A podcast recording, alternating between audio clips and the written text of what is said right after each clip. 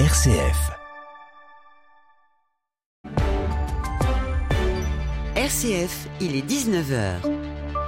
Le journal Baptiste Madinier.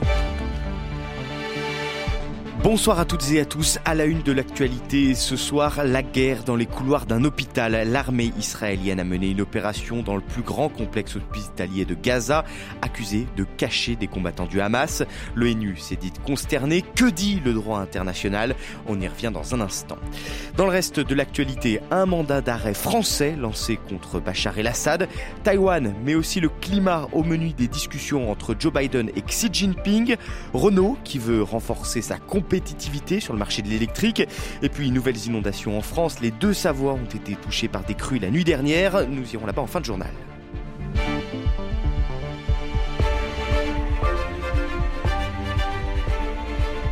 L'armée israélienne a donc mené depuis cette nuit une intervention au sein de l'hôpital Al-Shifa de Gaza, le plus gros complexe hospitalier euh, de, de, la, de, de l'enclave. Pardon. Le porte-parole de l'armée israélienne affirme que 200 à 300 combattants du Hamas se trouvaient sur place, au milieu des patients et des personnels de l'hôpital. Selon les journalistes de l'AFP sur place, ils auraient été sommés de se rendre dans la cour, les mains en l'air. L'État hébreu affirme depuis des jours que le mouvement palestinien a caché sous l'hôpital un poste de commandement. Une situation bien sûr très complexe à gérer, rappelle le général Christophe Gomard, ancien directeur du renseignement militaire français, spécialiste de la géostratégie militaire les combattants du Hamas se servent des hôpitaux, et en particulier ceux qui sont gérés par le Hamas. Dans la bande de Gaza, vous avez trois types d'hôpitaux. Vous avez des hôpitaux qui sont gérés par le Hamas, d'autres qui sont gérés par des pays qui ont payé la construction de ces hôpitaux, et les troisièmes, c'est géré par des organisations non gouvernementales clairement, le Hamas se sert de ses hôpitaux pour y mener ses opérations militaires, pour y mélanger ses combattants et ensuite accuser effectivement euh, Israël de tuer des civils, de viser délibérément des hôpitaux. Mais en effet, c'est dans la Convention de Genève, je crois que c'est l'article 18 qui dit qu'il est interdit de taper sur les hôpitaux ou les ambulances, et l'article 19 euh, dit mais si ces hôpitaux ou ces ambulances sont euh, utilisés par des combattants, l'article 18 ne vaut plus. Mais la difficulté pour les Israéliens, c'est surtout avec une population civile imbriquée à des combattants. Ils ont amené avec eux des médecins ou des infirmiers, infirmières qui parlent arabe. Que vont chercher à faire les Israéliens Sans doute évacuer le maximum de gens qui peuvent être évacués et ceux qui ne pourraient pas être évacués, continuer à les, à les soigner sur place, mais sous surveillance militaire israélienne. Voilà, une incursion inacceptable selon l'OMS, tandis que la Croix-Rouge est dit extrêmement inquiète pour les personnels et les patients. Paris fait part de sa très vive préoccupation et appelle à Israël à respecter le droit international humanitaire. Il n'y a aucun endroit à Gaza qu'Israël n'atteindra pas, aucune cachette, aucun refuge, répond ce soir le Premier ministre israélien Benjamin Netanyahou. Dans le reste de l'actualité, c'est un précédent historique pour la justice française. Elle attaque un chef d'État en exercice. La justice française vient d'émettre un mandat d'arrêt contre le président syrien Bachar el-Assad pour complicité de crimes contre l'humanité pour les attaques chimiques perpétrées en Syrie à l'été 2013. Plusieurs parties civiles avaient saisi cette justice française. Les investigations ont été lancées en avril 2021 par des juges d'instruction du pôle crimes contre l'humanité du tribunal judiciaire de Paris. Alors maintenant, que va changer ce mandat d'arrêt français? Écoutez la réponse sur ce point de maître Emmanuel Daoud, avocat au barreau de Paris. Cela veut dire qu'aujourd'hui, M. Bachar Assad, comme un meurtrier en fuite qui aurait commis un crime en France, comme un trafiquant de drogue qui serait recherché et considéré comme un criminel.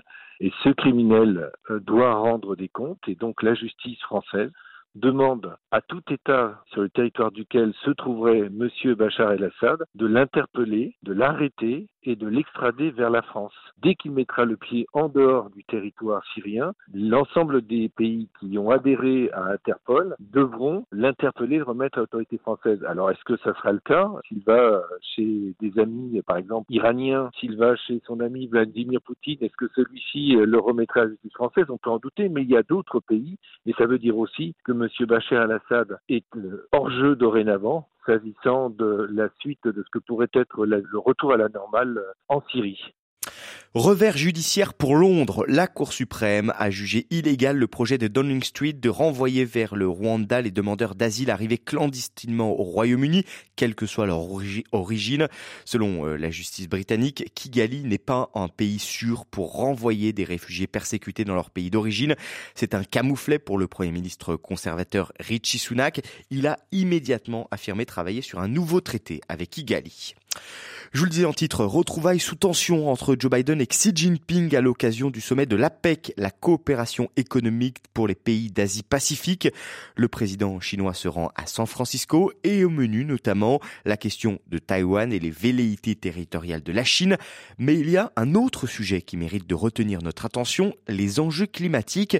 Ils devraient être également au cœur des discussions selon Jean-Éric Brana, spécialiste des États-Unis, maître de conférence à l'université Panthéon-Assas sur le climat, on sait qu'il y a une bonne volonté de part et d'autre et on va la prendre parce que le monde est en stand-by depuis un an où il n'y a plus de collaboration entre les deux pays. Les États-Unis sont revenus dans le traité de Paris et maintenant il faut pouvoir faire une accélération. Il va y avoir une avancée euh, sur le climat au cours de cette rencontre. Ce n'était pas gagné d'avance puisque les Américains et les Chinois ne dialoguaient plus sur le climat et ne coopéraient plus surtout. Ce sont euh, deux des plus gros pollueurs du monde.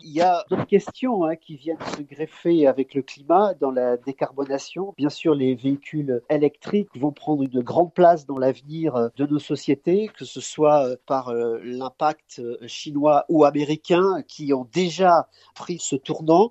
Il y a donc là aussi des questions à régler entre les deux pays. Voilà des propos recueillis par euh, Étienne Pépin. Et on parlait justement d'électrification. Le groupe Renault veut renforcer sa compétitivité dans ce secteur. Le constructeur va lancer une voiture électrique d'entrée de gamme à moins de 20 000 euros. Le groupe prépare l'entrée en bourse de sa filiale électrique Ampère. Ce modèle, appelé Legend, sera fabriqué en Europe et lancé après 2025. Il sera destiné à un usage urbain. Les précisions ce soir de Lucie Rispal. L'objectif de ce nouveau véhicule est bien de démocratiser la voiture à batterie à l'heure où l'achat de l'électrique reste encore bien salé pour les consommateurs. La nouvelle filiale de Renault proposera 7 modèles électriques d'ici 2031. Parmi eux, les Mégane, Scénic, R5 ou encore Legend. L'objectif étant d'en vendre 1 million d'ici 2031 donc. Le prix de vente des modèles Mégane et Scénic par exemple sera à parité avec les voitures thermiques. La Renault 5 électrique, elle, assemblée dans le nord de la France, Devra de son côté débuter ses premiers tarifs à 25 000 euros. La marque qui vient de sortir du gouffre fait le choix d'accélérer son virage électrique avec le lancement de sa filiale Ampère. Renault prépare son entrée en bourse pour l'année prochaine pour une valorisation estimée entre 8 et 10 milliards d'euros. La Commission européenne propose d'interdire les importations de diamants en provenance de, en provenance de la Russie. Bruxelles prépare en effet un nouveau train de sanctions contre Moscou. L'Union européenne qui ouvre également une enquête contre Amazon. La Commission veut évaluer la mesure, les mesures mises en place par le géant du commerce en ligne pour protéger les consommateurs contre les produits illégaux, contrefaçon, vol, faux médicaments. Bruxelles a entamé la même procédure il y a quelques jours avec le site chinois AliExpress. Et puis c'est une visite d'État assez rare, celle d'Emmanuel Macron qui a entamé aujourd'hui un voyage en Suisse. Outre les questions stratégiques et financières entre la France et la Confédération helvétique, la visite du président français a une résonance européenne. C'est en tout cas l'analyse de Pascal Chiarini, professeur de sciences politiques et doyen de la faculté des sciences et de la société à l'Université de Genève.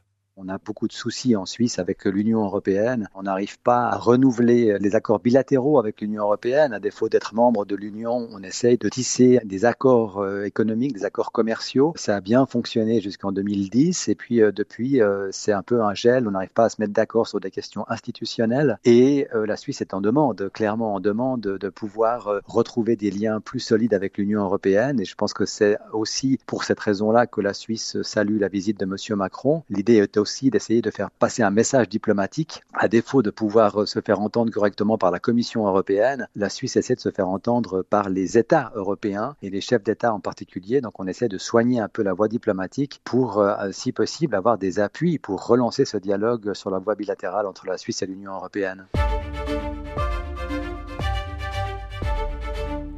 Un an de prison requis tout à l'heure à l'encontre d'Éric Dupont-Moretti. Le garde des Sceaux est jugé depuis le 6 novembre dernier par la Cour de justice de la République pour prise illégale d'intérêt. Il est soupçonné d'avoir usé de ses fonctions pour régler des comptes avec des magistrats. Le, la défense du ministre aura la parole demain. En France, le policier euh, auteur du tir mortel sur le jeune Naël en juin dernier a été remis en liberté aujourd'hui sous contrôle judiciaire.